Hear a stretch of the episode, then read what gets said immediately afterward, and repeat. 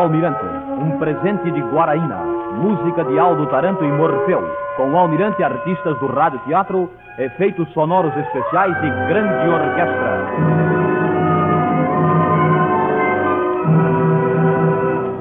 Boa noite, ouvinte de todo o Brasil.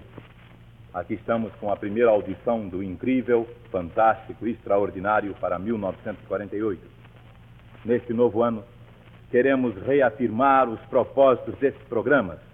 Queremos que todos se lembrem de que aqui não tomamos nenhum partido, não nos batemos por esta ou aquela crença ou tendência ideológica.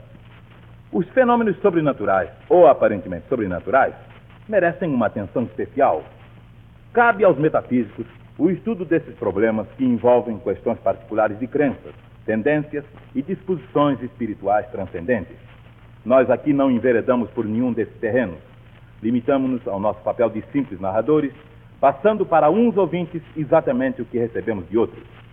Acreditamos piamente na sinceridade e na honestidade dos ouvintes que nos escrevem, e para que todos compartilhem de nossa confiança, citamos sempre o nome e o endereço dos remetentes e ainda, sempre que possível, todos os elementos que possam servir para a comprovação dos fatos. Temos hoje para vocês quatro histórias diversas e estranhas: a do cachorro que falou, a do defunto que respondia às perguntas, a profecia do escravo Tião e a do homem que viu e conversou com o fantasma do amigo vivo. Você, ouvinte, tem entre os seus momentos de prazer aquele em que se senta junto ao seu rádio para ouvir histórias incríveis, fantásticas, extraordinárias. Se um dia uma dor de cabeça, de dente ou de ouvido impedir você de ter esse prazer, lembre-se de Guaraína. Guaraína corta rapidamente qualquer dor sem atacar o coração. Guaraína. Comecemos hoje pelo impressionante caso da Sexta-feira da Paixão.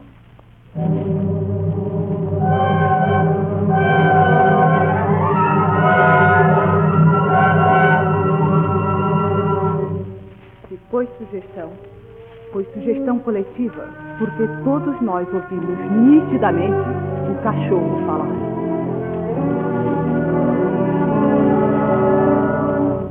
Por mais inverossímil que pareça esse fato, ele realmente aconteceu, segundo nos afirma em carta a ouvinte Elza Lacerda, moradora no bairro de Maria da Graça, a rua Rezende Costa, em número que ela pede que não seja citado. Ela dá inúmeros detalhes que provam a veracidade do caso. Diz que o fato sucedeu em Campo Grande, no lugar denominado Carapiá, onde ainda moram três tios seus. Como testemunha principal, ela indica a senhora sua mãe, Dona Carmen, residente à Rua General Caldwell 265. Vamos, entretanto, deixar que fale a carta da ouvinte.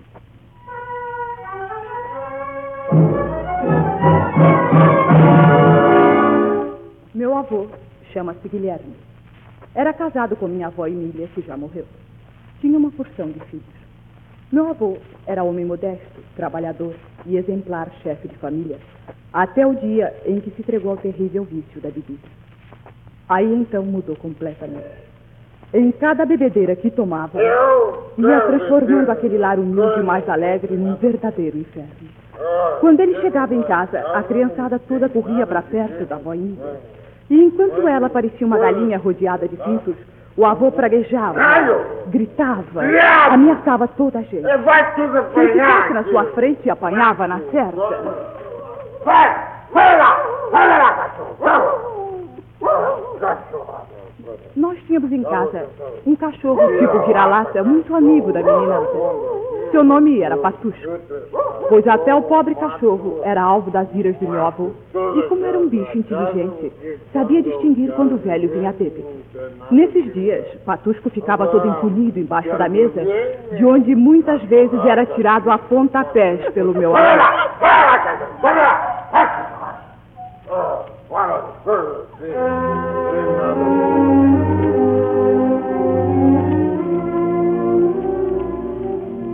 Certo dia, Lembro-me bem. Era uma sexta-feira da paixão. Meu avô chegou em casa mais bêbado do que nunca. Esse diabo é um inferno! Eu mato essa mulher que torço por Entrou xingando minha avó, as crianças, ameaçando todo mundo. Eu acabo com essa família toda. Era uma tristeza aquele espetáculo naquele dia santo. Ai, que me parta! Sexta-feira É, da paixão. Lembro-me bem. Estava um dia lindo. O sol estava de rachar. Patusco, que logo pressentiu a tempestade, deitou-se embaixo da mesa onde se escolhia cada vez que meu avô passava por perto, na sua fúria de alucinado, ameaçando tudo e todos. Mato sim! Mato todo mundo! Mato! Como acontece com certos bêbados, cuja excitação aumenta quando não são contrariados, quando percebem que todos se amedrontam com sua fúria, meu avô naquele dia foi se exaltando mais e mais. E quando ninguém mais tinha esperanças de se salvar da pancadaria que seria distribuída infalivelmente dali a pouco, um fato surpreendente chamou a atenção de todos. Patusco resolutamente levantou-se. Saiu de debaixo da mesa. Caminhou até o meio da sala em direção ao meu desvairado avô. Havia o que quer que fosse de impressionante e dominador na sua atitude, tanto que até meu avô, na sua inconsciência, parou de praguejar. E por incrível que pareça, e eu só de contar isso até hoje me arrepio toda, o nosso cachorro, erecto nas suas perninhas, levantou a cabeça, olhando firmemente para meu avô, abriu a boca e se foi sugestão, foi sugestão coletiva porque todos nós ouvimos nitidamente o cachorro falar. Numa voz rouca, impressionante, pausada, em tom de censura amarga, disse claramente estas duas palavras. Até hoje. Pode quem quiser dizer que tudo foi impressão. Mas como explicar que todos, minha avó, minha mãe, três tios e três tias que ali se achavam, tivessem todos entendido perfeitamente aquelas duas palavras, cujas sílabas todos viram, fizeram o focinho do cachorro mover-se numa articulação tão semelhante a uma boca humana? Até hoje. Pode quem quiser dizer que tudo foi impressão nossa. Mas quem é que explica como foi que meu avô, naquele estado em que estava, também tivesse compreendido a misteriosa censura? Sim, porque meu avô, incapaz de atender a qualquer advertência ou conselho, logo que o cachorro adiantou-se em sua direção, ficou imobilizado no mesmo lugar. E ao ouvir aquelas duas palavras, esbugalhou os olhos e caiu para trás sem sentidos.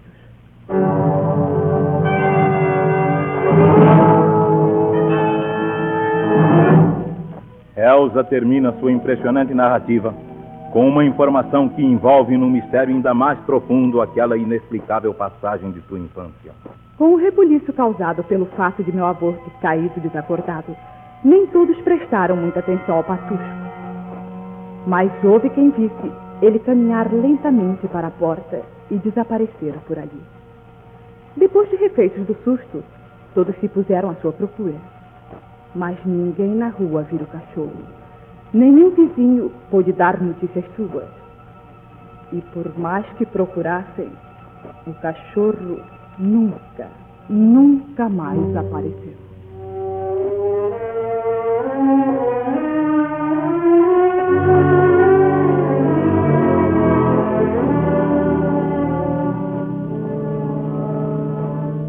Uma dor nunca é um caso de sugestão coletiva. Quem tem uma dor de cabeça, de ouvido ou de dente, sofre um mal qualquer e deve se prevenir com guaraína, medicamento nacional de conceito universal. Guaraína age rapidamente. Guaraína. E ouçam agora a história do defunto que falava dentro do cemitério.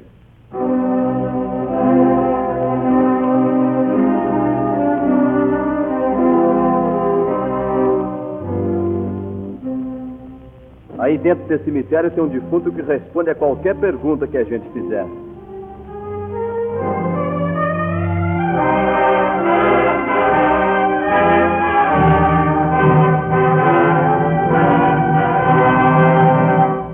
Quem primeiro me deu essa notícia espantosa foi o Dr. Jaci Campos Neto, médico meu amigo, em cujo automóvel eu costumava viajar do município de Catalão, em Goiás, até a cidade de Araguari, no Triângulo Mineiro. Quem nos manda o episódio que vamos transmitir em seguida é o farmacêutico José de Góes, proprietário da Farmácia Brasil, na Rua da Cachoeira 13, em Mesquita, estado do Rio. Conta ele que em 1941 morava no município de Catalão, estado de Goiás.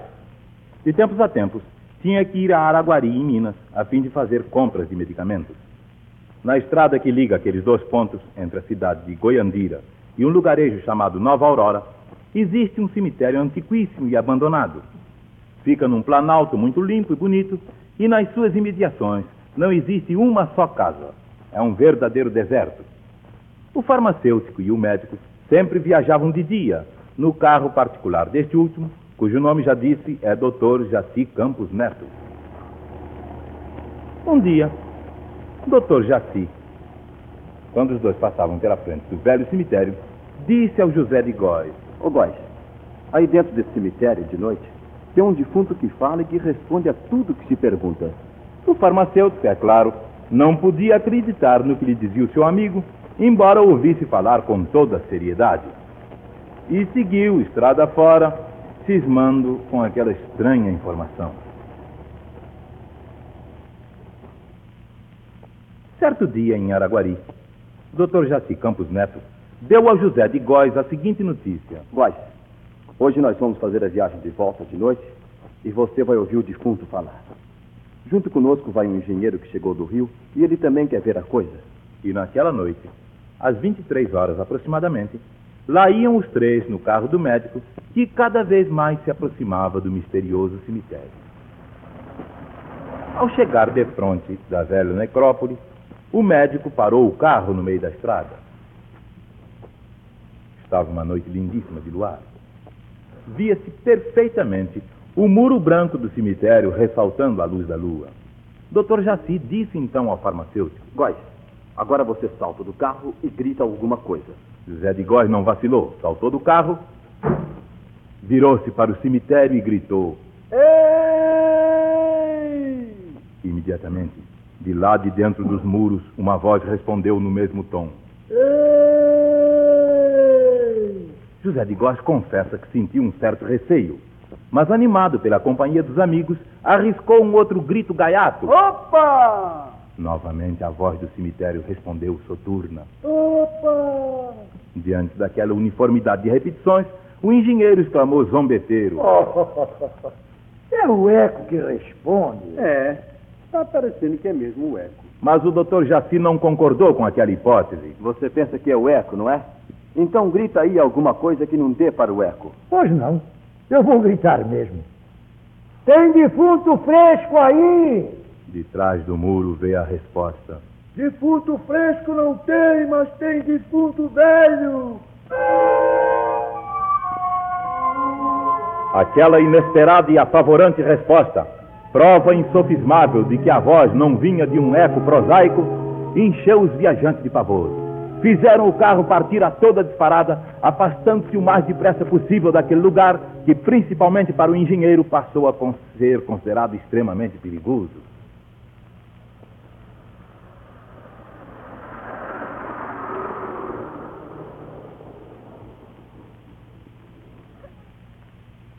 O farmacêutico nunca mais tirou da cabeça aqueles momentos sinistros. Em sua mente positiva, não podia caber aquela ideia de um defunto falar. Que alguém permanecesse constantemente ali, naquele cemitério longínquo e abandonado, com o fito único de espantar os viajantes, também não lhe parecia cabível. Principalmente porque, fosse o que fosse, só falava, só respondia quando alguém se lembrava de gritar ali ou fazer perguntas. Um dia, por acaso, alguém lhe revelou todo o segredo. Segredo que o Dr. Jaci Campos Neto já conhecia de há muito e do qual se aproveitava para observar as reações daqueles que ele mesmo levava para assistir àquele fenômeno estupefaciante. O seu José não sabe o que é aquilo, não? Foi um velho que morreu e foi enterrado naquele cemitério. Ele tinha um filho já homem que ficou maluco e deu para ir dormir lá no cemitério junto da sepultura do pai.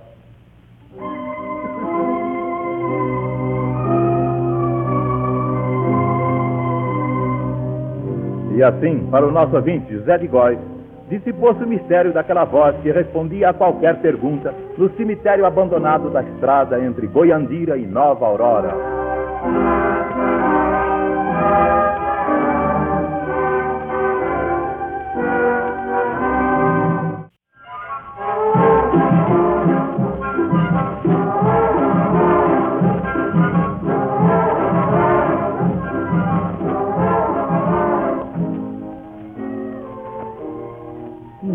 Ver como o corpo do nego velho é levezinho quando o senhor me carregar pro cemitério.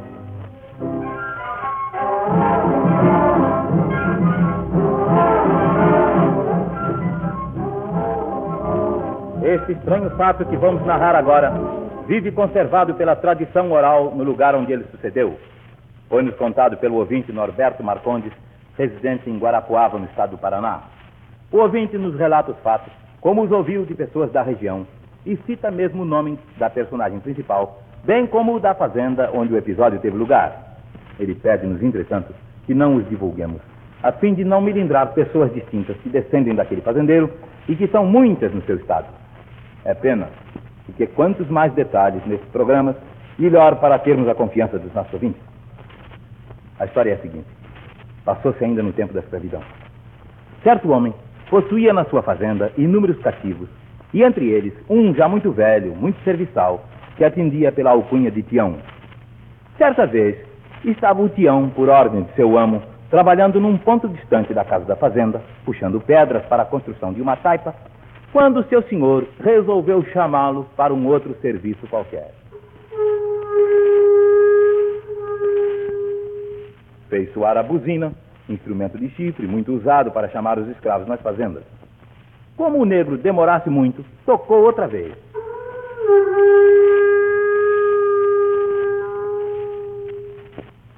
Estranhando a demora do negro, que a seu ver deveria ter atendido incontinente, o severo senhor desandou a tocar a buzina de chamada nervosamente, tornando-se com aquilo numa grande irritação.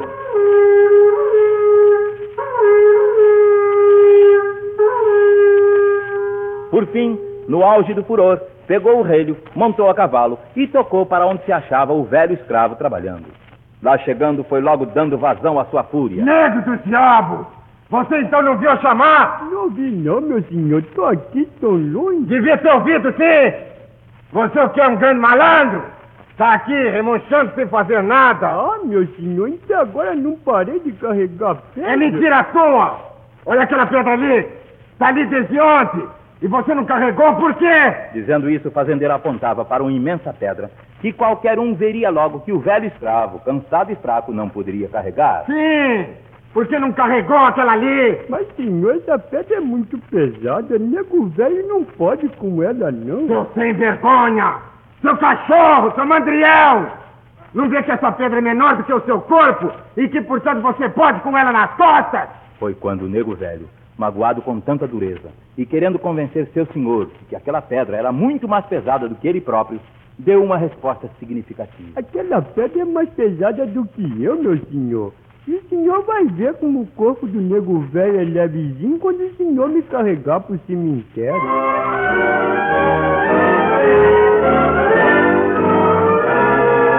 Aquela resposta audaciosa valeu-lhe umas chibatadas e o malvado fazendeiro ainda fez com que ele caminhasse atropeladamente à frente de seu animal, levando-o até uma porteira que havia perto da casa da fazenda. E ali ordenou-lhe: Agora vá correndo lá no paiol e me traga um martelo e um prego grande. Não tardou que o negro fosse e voltasse com os objetos pedidos.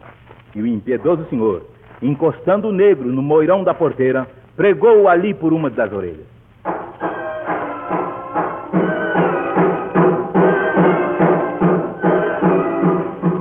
Dali seguiu para casa e na varanda fez soar a buzina para chamar escravo.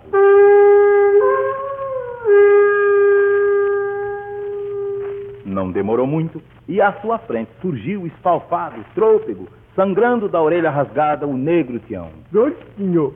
Então, o viu agora, não é? Sem vergonha. E viu como teu corpo é pesado? Tão pesado que deu pra rasgar a orelha, seu animal! Não é, senhor. Nego velho fez força pra vir, senhor. O corpo do nego velho é levezinho O senhor vai ver quando o for me levar pro cemitério.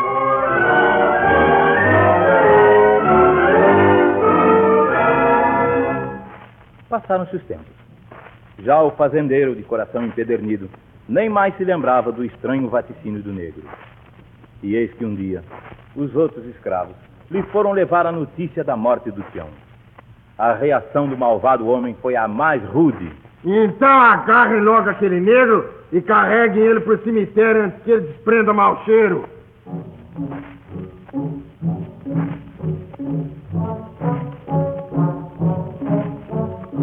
Os demais escravos se apressaram em cumprir a ordem. Amarraram um negro morto numa vara comprida, como era hábito na época, e se puseram em marcha. Mas não deram muitos passos.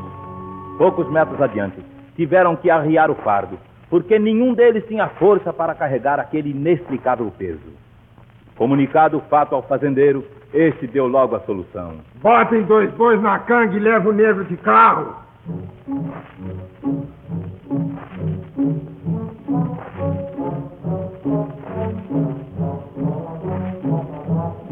O carro partiu gemendo sob um peso incompreensível. A alguns metros adiante, uma força sobrenatural prendia as rodas, de nada valendo as fortíssimas aguilhadas com que os escravos os espicaçavam. Costa, Mimoso! Costa, Mimoso! Costa, Mimoso! Os bois não se moviam, apesar do visível esforço que faziam para arrastar o peso do carro. Os escravos foram novamente comunicar o fato ao fazendeiro. Irritado, lá veio ele convencido da incompetência de seus escravos. Vocês são todos uns animais! Não sabem fazer nada! Deixa ver esse aguilhão! Corta, Mimoso! Corta, Barroso! Ah! Mas Ah! os bois eram impotentes para deslocar aquele estranho peso. E foram os escravos que chamaram a atenção do fazendeiro para o que acontecia com as rodas do carro. Olha a roda, senhor. Está toda enterrada no chão. E o fazendeiro olhou e viu que as duas rodas estavam totalmente enterradas no chão até o eixo. Vendo a inutilidade de todo aquele esforço, quis o fazendeiro simplificar o enterramento do negro peão. Ordenou que os escravos abrissem ali mesmo, ao lado da estrada, perto do carro, uma sepultura, de modo que o corpo pudesse ser atirado facilmente do carro para a cova. Mas quando tudo ficou pronto, quando todos os escravos que foram chamados para ajudar tentaram mover o cadáver, não o conseguiram de maneira alguma. Não puderam movê-lo um centímetro sequer. E gemiam num esforço sobre-humano para vencer aquele peso estranho.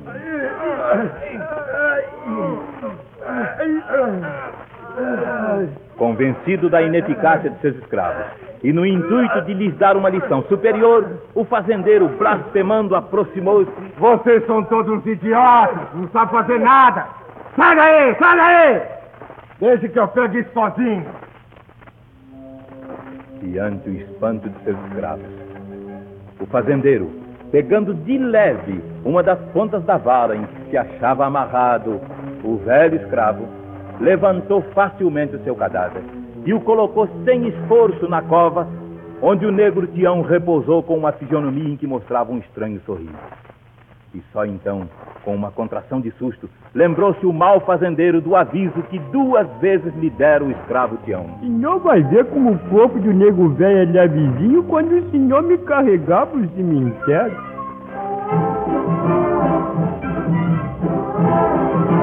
E ouçam agora a estranha história do homem que conversava com o fantasma de um vivo.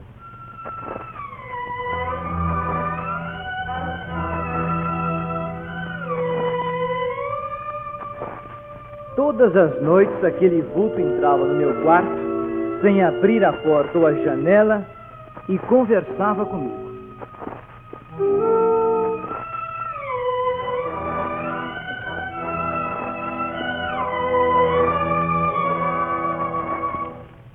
Como esse programa vive da verdade, vocês ouvintes, não deverão estranhar quando enchermos os casos com uma abundância aparentemente inútil de detalhes.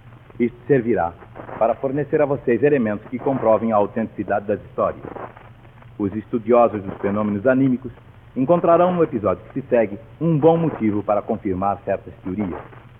Vamos narrá-lo aqui com as mesmas palavras da carta do ouvinte que o remeteu, o Sr. Jarbas Bittencourt Vieira Machado, telegrafista da Estrada de Ferro Vitória Minas e residente à Avenida Vitória 12, em Jucutuquara, em Vitória, Espírito Santo. Conta ele em 1939, tendo ele então 18 anos, trabalhava como telegrafista na estação de Aimoré. No pátio daquela estação, que é conhecido pela designação de Triângulo, existem diversas casas de funcionários da companhia. Numa dessas casas, na de um guarda-chave chamado José Santana, moravam o Jarbas e um fiel de nome José Curto num dos quartos, e Altamiro Correia e Armindo Alves, Arlindo Alves, aliás, no outro quarto. Os quatro eram grandes amigos e andavam sempre juntos. Certo dia, o fiel Jorge Curto arranjou uma namorada. Hoje é a sua esposa, chama-se Abigail, e na intimidade é tratada, e era naquele tempo também tratada por Biga, diminutivo ou resumo de seu nome Abigail. Jarbas, Altamir e Arlindo faziam muito gosto em que o Jorge se encontrasse com a sua pequena, mesmo que isso desfizesse o grupinho amigo. Com o namoro, o Jorge sempre voltava para casa mais tarde, e como ele dormia no mesmo quarto do Jarbas, este, ao deitar, apagava a vela ou a lamparina, porque não havia luz elétrica, fechava a porta e dormia até que o Jorge batesse e ele então fosse abrir.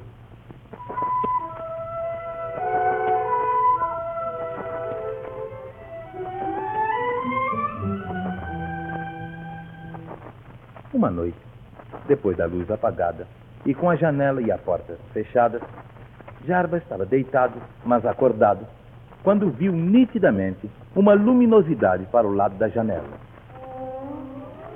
E naquela claridade viu o seu colega Jorge, tal como ele estava vestido naquele dia. No momento pensou que a janela estivesse aberta e falou: Entra, Jorge, que você quer me meter medo, mas eu sei que é você. Logo tudo voltou ao normal. O vulto e a claridade desapareceram rapidamente. Dez minutos depois, Jorge batia a porta vindo da rua.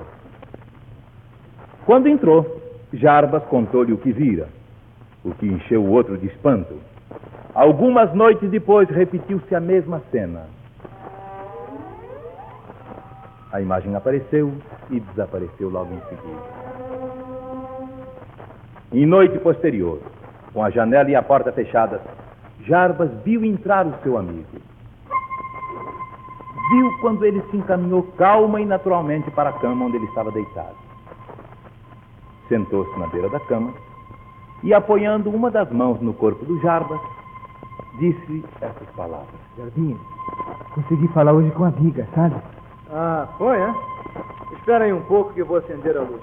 E Jarbas levantou-se, riscou um fósforo e acendeu a luz. Mas quando olhou, não tinha ninguém no seu quarto.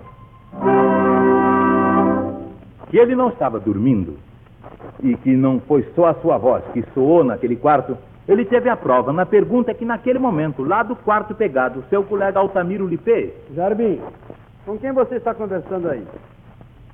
Encerrando sua carta, o ouvinte Jarbas de Tancur Vieira Machado disse: Contado. Isso parece até um pesadelo. Mas eu garanto que todas as vezes que Jorge entrava no quarto, eu me achava acordado. E nunca, nunca, após aquelas aparições, Jorge demorava mais de uns dez minutos, dando a entender que já, já vinha caminhando. Mas o que eu garanto é que todas as noites o vulto de Jorge entrava no quarto, sem abrir a porta ou a janela, e conversava comigo.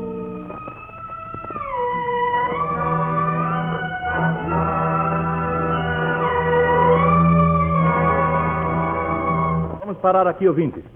Quando vocês escreverem para cá, não se esqueçam de citar o título desses programas: Incrível, Fantástico, Extraordinário. Tomaram parte na audição de hoje. A orquestra, sob a direção de Morfeu. O locutor Oswaldo Luiz. Os radiatores e atrizes na ordem de entrada: Jane Gipsy, Hamilton Ferreira, Orlando Drummond, Paulo Raimundo, Restier Júnior, Duarte de Moraes, Carlos Machado, Germano, Telmo de Avelar e Paulo Porto. Contra-regra de Orlando Drummond. Publicidade de Roberto Duarte e controle de som de Joaquim Pereira Gomes. Na próxima terça-feira, novamente às 21h30 e novamente sob o patrocínio de Guaraína, aqui estaremos com o incrível, fantástico e extraordinário. E por hoje é só. Obrigado pela atenção e boa noite, ouvintes de todo o Brasil.